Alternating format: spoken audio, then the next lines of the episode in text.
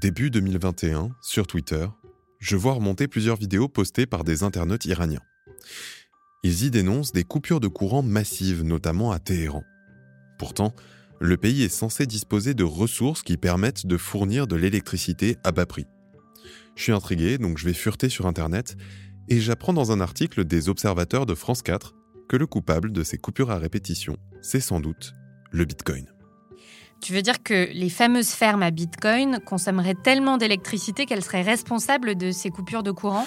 En tout cas, c'est l'une des hypothèses avancées par le ministre de l'énergie du pays, où la Chine investirait d'ailleurs massivement dans des infrastructures permettant d'émettre la crypto-monnaie. Autrement dit, quand on parle environnement et numérique, il faut se pencher sur ces concepts difficiles à saisir que sont les crypto-monnaies. Comme le disait le célèbre humoriste et animateur de télévision John Oliver dans une de ses émissions, Bitcoin et autres usages de la blockchain regroupent tout ce que vous ne comprenez pas à l'informatique, combiné à tout ce que vous ne comprenez pas à la monnaie. C'est pas faux. Voilà donc une mission pour le mémo. Orange vous présente le mémo. Pour commencer, bonjour Marine. Bonjour Germain. Bienvenue à toutes et à tous dans le Mémo, le podcast qui décrypte pour vous l'actualité de la société numérique à travers les médias. On explore aujourd'hui les relations entre usage de la blockchain et environnement.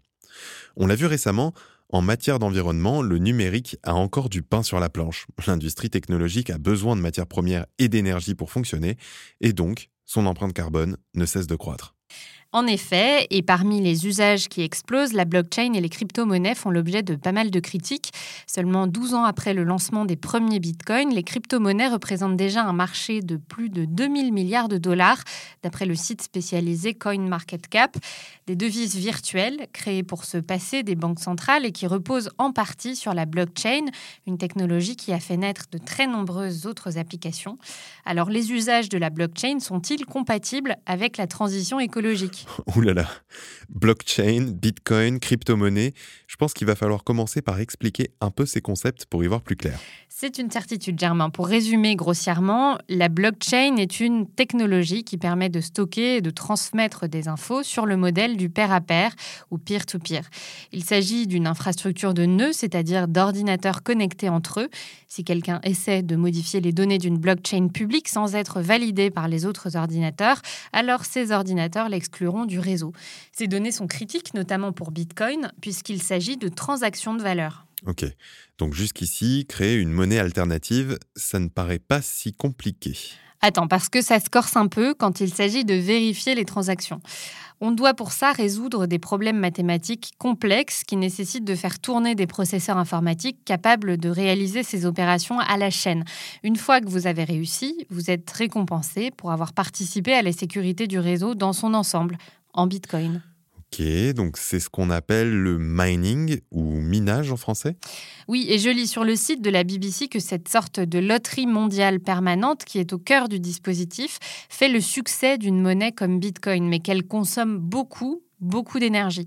Et comme c'est le seul moyen d'émettre de nouvelles devises, ça peut rapporter gros pour ces mineurs d'un nouveau genre, munis de ventilateurs et de serveurs et non plus de pelles et de pioches. Citée dans l'article, la professeure d'économie de l'Université de Chicago, Gina Peters, estime que, et je cite, pour obtenir ce revenu, les mineurs sont encouragés à utiliser des machines de plus en plus puissantes, ce qui augmente la consommation énergétique. Oui, on voit effectivement souvent sur les réseaux sociaux des vidéos d'installation massives avec des milliers de serveurs informatiques dont le seul objectif est de miner du Bitcoin. Et en effet, ça a l'air de consommer pas mal d'énergie. Et ça va continuer puisque la puissance de calcul nécessaire pour miner de nouvelles crypto-monnaies est en augmentation constante et exponentielle.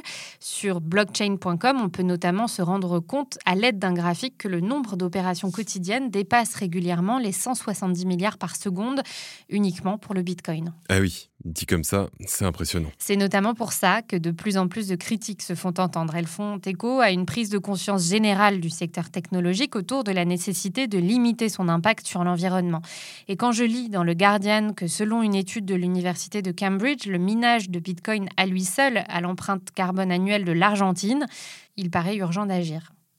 Ouais, mais tout ça, ça semble mal parti. Je pense notamment au succès de ces monnaies virtuelles et plus récemment aussi au succès des NFT, ce dispositif qui permet d'authentifier des œuvres d'art numérique sur la blockchain. Bref, on dirait bien que tous ces calculs permanents vont pas arrêter d'augmenter et que la consommation d'énergie nécessaire pour faire tourner tous les dispositifs reposant sur la blockchain va suivre. Oui, surtout que selon les estimations, l'extraction du Bitcoin à lui seul consomme entre 80 et 128 TWh d'électricité dans le monde à l'heure actuelle, contre 200 TWh pour tous les data centers de la planète. C'est à peu près 1% de la consommation mondiale d'électricité. Et ça correspond, selon le site Digiconomist, à 51 210 heures passées sur YouTube pour une seule transaction en Bitcoin. Oula, créer un système monétaire décentralisé et parallèle au système existant, mais sans ruiner la planète, ça semble être une mission impossible. On sait ce qu'en disent les partisans des monnaies virtuelles?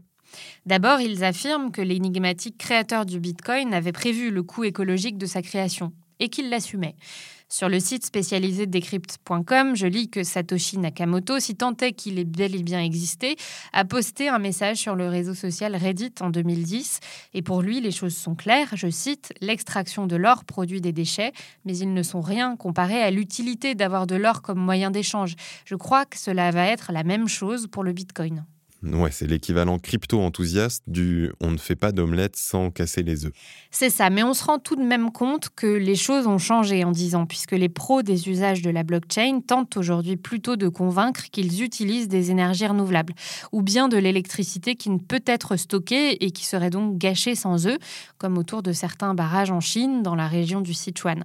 Cela fait même écrire à certains que le Bitcoin est un cadeau pour l'environnement. Mais c'est faux? Disons que c'est plus complexe que ça et que la réalité, c'est plutôt que les mineurs de Bitcoin vont là où l'électricité est moins chère et que c'est souvent de l'énergie carbonée. Par ailleurs, comme le souligne le Guardian, il n'existe pas d'institution qui tient le registre des mines du monde entier et qui pourrait nous donner des chiffres plus précis. Attends, mais il n'existe pas un moyen de vérifier les transactions sur la blockchain sans nuire à l'environnement? Certains, en tout cas, y réfléchissent. C'est le cas notamment des fondateurs d'Ethereum, un protocole d'échange qui fonctionne aussi grâce à la blockchain. Je lis sur le site de la chaîne américaine MSNBC que la plateforme a promis qu'elle allait passer à une façon moins consommatrice en énergie de valider ces transactions. La preuve de la validité des transactions ne passerait alors plus par le processus de minage, mais par un dépôt de crypto-monnaie sur une solution de stockage sécurisée, un crypto-wallet. Tu disais qu'il n'y avait pas d'organisation capable de référencer toutes les fermes à Bitcoin et autres sur la planète. Mais on ne pourrait pas envisager de réguler l'installation de ces fermes Pour en revenir à mon article de tout à l'heure sur l'Iran, la population en appelle au gouvernement pour éviter que des entreprises chinoises, derrière l'installation d'immenses fermes à Bitcoin, n'utilisent trop d'électricité. Il y a quelques signaux faibles en ce sens, effectivement. Je lis notamment dans Wired que la solution pourrait se trouver au niveau local. L'État du Missouri a par exemple décidé de forcer les mines à s'appuyer sur des énergies renouvelables. D'autres initiatives pourraient voir le jour aux États-Unis, notamment dans l'État de New York, qui réfléchit actuellement à un moratoire sur l'installation de mines de crypto-monnaies sur son territoire, couplé à une évaluation de leur impact environnemental. Ok, ça commence à bouger donc. On fait encore face à l'exemple de la course entre régulation et d'une technologie dont on ne peut pas, par nature, mesurer l'impact avant qu'elle n'existe. Cela pose aussi évidemment la question que l'on aborde souvent ici de la matérialité des réseaux informatiques et de leurs usages, et donc de leur impact bien réel sur notre environnement. Merci beaucoup Marine pour toutes ces explications et merci à toutes et à tous d'être restés fidèles au rendez-vous.